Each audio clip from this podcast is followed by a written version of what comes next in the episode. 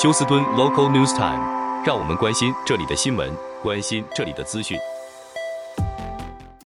亲爱的听众朋友，您好，我是美俊，很高兴在今天星期二的节目当中，在空中和听众朋友们友们一块来关心一下发生于 Houston 和德州的重要消息。首先，大家来关心一下现在呃，在天气气象方面啊，那么呃，大家都很注意的就是这一个热带暴风圈，现在已经命名为 Harold，它的走向。那么当然，呃，Harold 这次会带来所经过的路径磅礴大雨，只是呢，这一个磅礴大雨大概对休斯顿的影响并不会太大。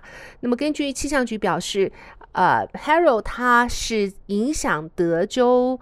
的呃西南部，所以说，如果是位置越南的话，那么将会得到越多的雨量。所以雨量的划分呢，大概是，若是你是居住在 Brownsville 的居民，大概会有百分之。八十到九十的大雨量，那么居住在 Victoria 和 Victoria 以南的居民会百分之六十到八十，而居住在休斯顿的大都会地区民众会有百分之三十到四十的雨量。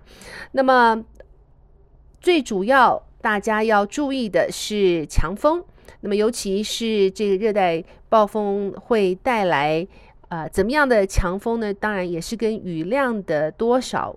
多寡有关，不过由于 Harold 的逼近，所以呢，大概休斯顿啊、在明天的最高气温可能不会超过百度。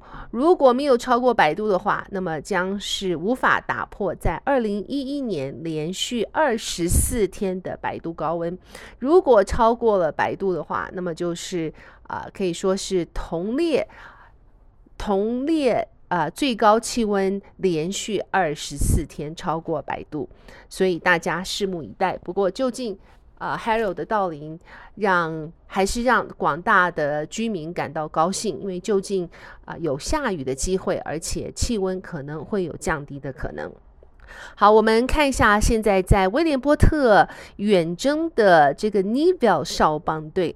那么在昨天，他们将加州的这支队伍以三比一击败。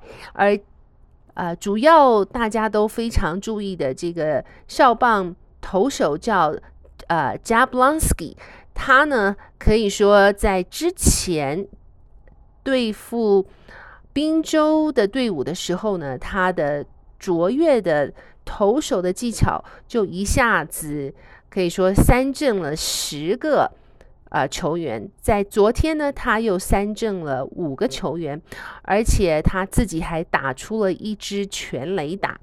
因此，现在 Neville 的成绩是三比一。希望他们在应该是呃在胜过华盛顿的。的队伍之后呢，他们能够代表美国来进行世界杯少棒的比赛。好，再来看一下，警方正在积极寻找这名三十岁的男子，叫 Jose Vasquez Gonzalez。他是在日前啊、呃、hit and run 的车祸当中造成两人死亡的罪魁祸首。那么当时。发生的地点是在啊、半夜休斯顿北边的 Alding 的地方。那么警方表示，他撞翻了这部车子内，啊、呃，造成一名男子死亡之后呢，而其中的车内乘客一名两个月大的女婴，后来也送医不治。那么警方已经有他的车牌和他的照片，因此希望民众协助警方。早日逮捕他归案。好，再来看一下，呃，即将要开选的休斯顿市长选举和呃市议会选举。那么现在已经可以看到很多的新的候选人开始准备要参入这一场选举大战了，因为现任的休斯顿市长将会。要退休，而曾经是想要选举休斯顿市长的休斯顿著名律师 Tony Busby，这一次他表示呢，他要竞选休斯顿市议员，是在 G 选区 District G。那他表示他啊、呃、的卓越的知识和他丰厚的历练，将会给居住在 District G 的选民们带来啊、非常好的建议，并且能够代表他们。好，再来看一下休斯顿大学的男篮队员，这名今年二十三岁的学生叫 Ricky Channing，不晓得他是否已经从 UH 毕业了，但是昨天 UH 的发言人表示他。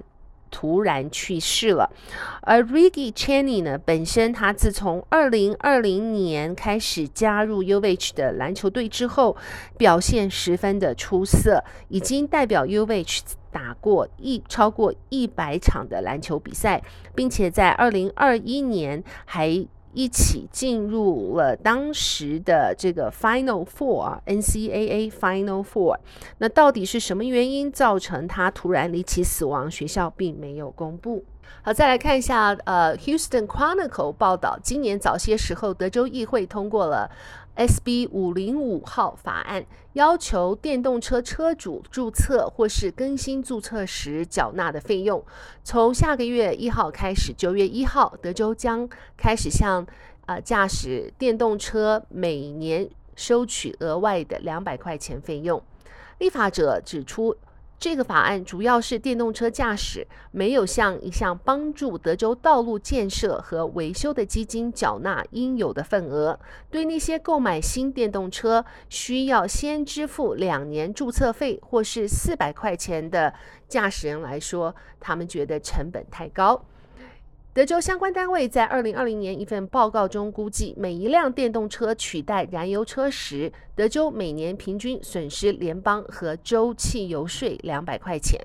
汽油税是归德州公路基金所有，德州交通厅称其为主要资金的来源。但电动车驾驶是不需要缴汽油税，因此他们不需，因为他们不使用汽油。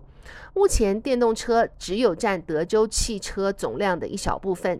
从二零一六年的八千三百九十七辆增至到现在，啊，二零二二年的十万五千八百零七辆，占注册的车车辆不到百分之一。但是，这个比例呢，将会一直的增加。许多环境和消费者权益倡议者同意立法者的观点，但是这个法律仍然存在争议。有人认为州政府应该将费用啊、降低，弥补州政府的损失；其他人则认为州政府不应该收取任何的费用，因为电动车有助减少气候变化的温室气体排放。那么，德州电动车的激励措施有限。